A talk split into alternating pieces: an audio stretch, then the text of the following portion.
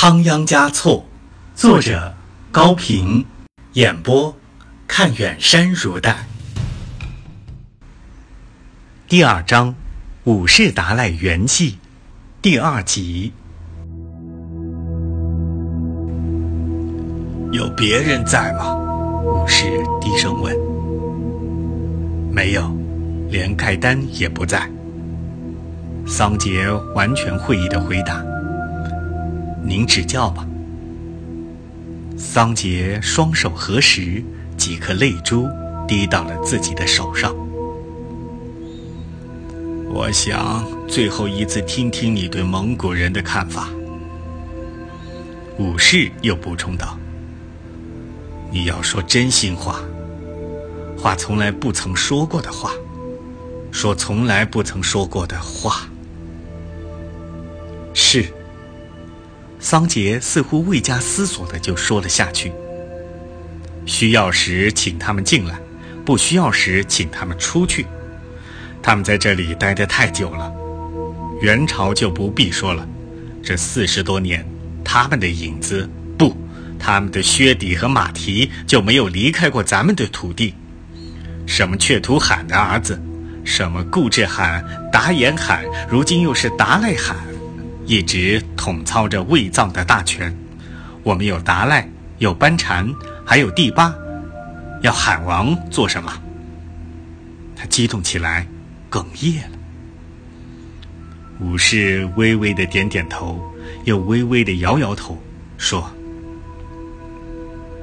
事情不那么简单。关于我们和蒙古人的关系，我看你有必要重温一下历史。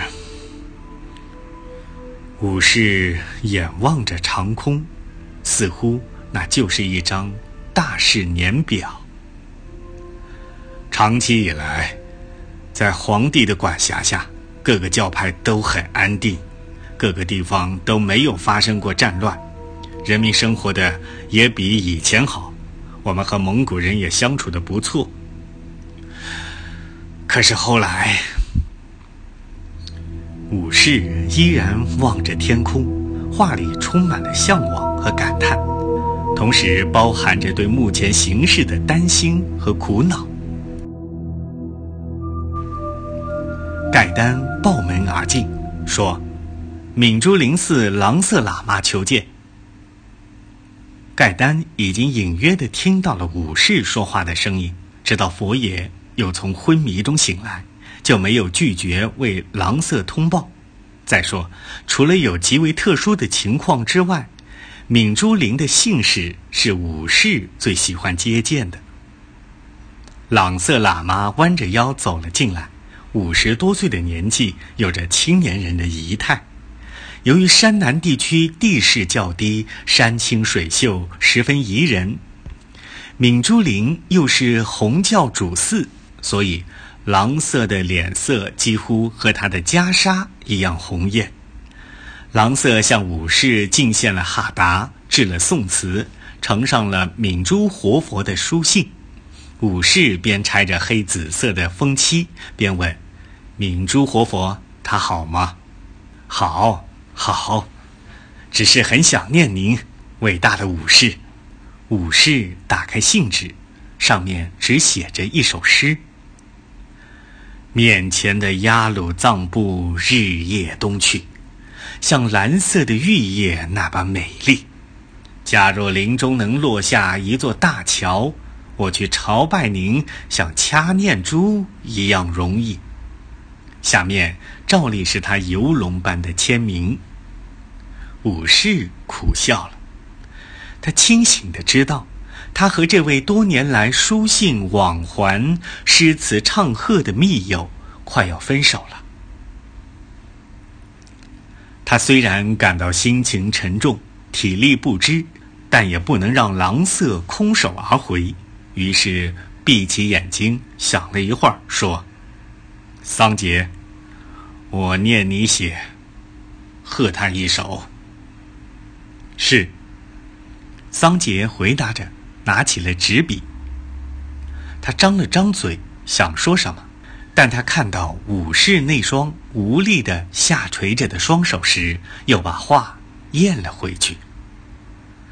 武士一字一句的缓缓的念着，声音是颤抖的。珍珠般的字句，出自密友的书信；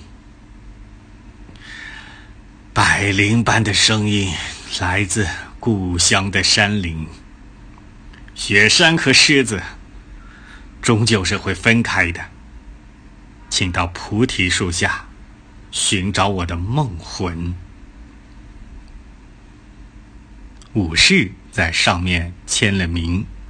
郎色将鹤狮捧在手中，往头顶上按了按，揣在怀里，后退着辞别。桑杰一扬手说：“转告敏珠活佛放心，上尊近日贵体稍有不适，过两天就会好的。”郎色应允着走了，盖丹也跟了出去。请您休息一会儿吧。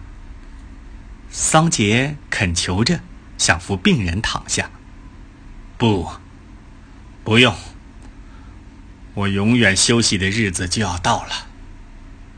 武士推开他，让我来给你讲讲蒙古人和达赖喇嘛的关系吧。垂危的武士费力的说了下去。明朝万历四年。蒙古土默特部落的领袖俺答汗，就是被皇帝封为顺义王的那一位。从青海写信给三世达赖索南嘉措，约他去会面。俺答罕有三万兵马，又信奉黄教，不去见他是不好的。第二年的冬天，十四岁的索南嘉措从哲蚌寺动身。下一年的五月才到达青海。他们各自把自己比作当年的忽必烈和八思巴。俺答汗给索南嘉措上了尊号，叫“圣十一切瓦吉尔达拉达赖喇嘛”。这就是达赖名号的由来和开端。在他以前的达赖一世，宗喀巴的弟子根敦主。达赖二世，根敦主的弟子根敦嘉措都是后来追认的。武士津津有味地说着，似乎完全忘记了桑杰早已具有了这些常识性的知识。人老了是爱说重复话的，他也许同样的没有意识到这一点。即使意识到了，他认为今天的重复也仍然是有必要的。何况桑杰静静地听着，没有显露丝毫的不耐烦。三世年轻有为，不辞辛劳，一心发展黄教，致力于搞好和皇帝和蒙古人的关系。他随俺答汗到了土默特，在张掖时派人向皇帝朝了贡，给首相张居正写过信。在青海修了塔尔寺，到康区建了理塘寺。俺答汗去世以后，他应约去参加了葬礼，随后又应召进京，在途中圆寂。那是万历十六年六月的事情。武士停了一下，尽力放大了声音：“下面你要注意，三世的转世在哪里呢？就在蒙古。”达赖四世是谁呢？就是蒙古人喊达罕的曾孙云丹嘉措。他是怎样入藏的呢？是蒙古军队护送来的。佛教的带子把藏蒙两个民族更紧地拴在了一起。武士休息了一会儿，继续说。明朝末年，我们在拉萨的黄教集团面临着三面威胁：北面是信奉黑帽派的青海的却图罕，东面是信奉本教的甘孜的白利土司顿月多吉，西面是支持红帽派的日喀则的地西藏巴政权。当时就借请固始罕的大兵来扫荡敌手。我虽然是在蒙古人的监护下长大的，但我是不同意这样做的。应当劝说固始罕回去，避免让众生流血，而且更能提高我们的威望。但是已经晚了。古时罕在六年中把上述的三方都灭了。武士的额头上冒出了虚汗，他那不习惯于戴帽子的秃顶散发着蒸汽，又大又圆的眼睛无神了。痛惜的心情、垂危的病情，加上长时间的谈话，使他虚弱的几乎难以支持了。这回不用桑杰来劝服，他自己就倒卧下去了。但头脑依然清楚，他的话也还没有说完。大清顺治九年，也就是我坐床以后的十年，我应召到了北京。顺治皇帝在宫门外迎接了我，拉着我的手走进宫去。我和随同我同去的藏蒙官员都受到了隆重亲切的接待。我下榻的皇寺就是皇帝专门为我修建的。两个多月的时间里，我享尽了大家庭的温暖。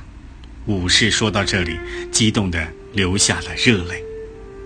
皇帝封我为西天大善自在佛所领天下释教。普通瓦赤喇塔喇达赖喇嘛给我金册金印，同时也封故事函为尊行文艺敏会顾时罕，也是金册金印。桑杰忍不住补充说：“对。”武士瞪大了圆圆的眼睛，好像一个长跑的人终于突然看到了终点。皇帝的意思是我管教教务，他管政务，明白了吗？这就是今天要提醒你的，也就是我在六十五岁的时候最后要告诉您的。蒙古人是代表皇帝协助管理西藏的，不能把他们单纯看作施主，更不能把他们看作我们的敌人。我们和他们都是佛的供养者。也都是皇帝的臣民，大的事情千万要恭请佛的暗示和皇帝的旨意，不可私自处理，否则灾祸无穷，灾祸无穷啊！武士的声音越来越微弱了。桑杰抽泣着：“我记下了，我记下了呀。”武士并没有听见，他慢慢的、永远的闭上了那双又大又圆的眼睛。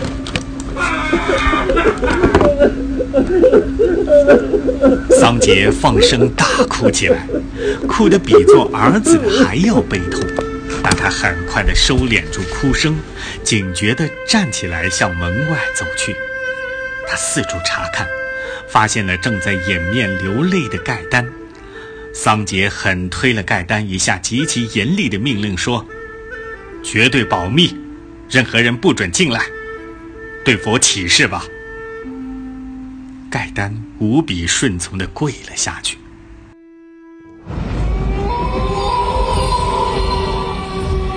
近处大殿里做法事的古拔罗号声，远处工地上。乌拉们的歌声震天动地，混成。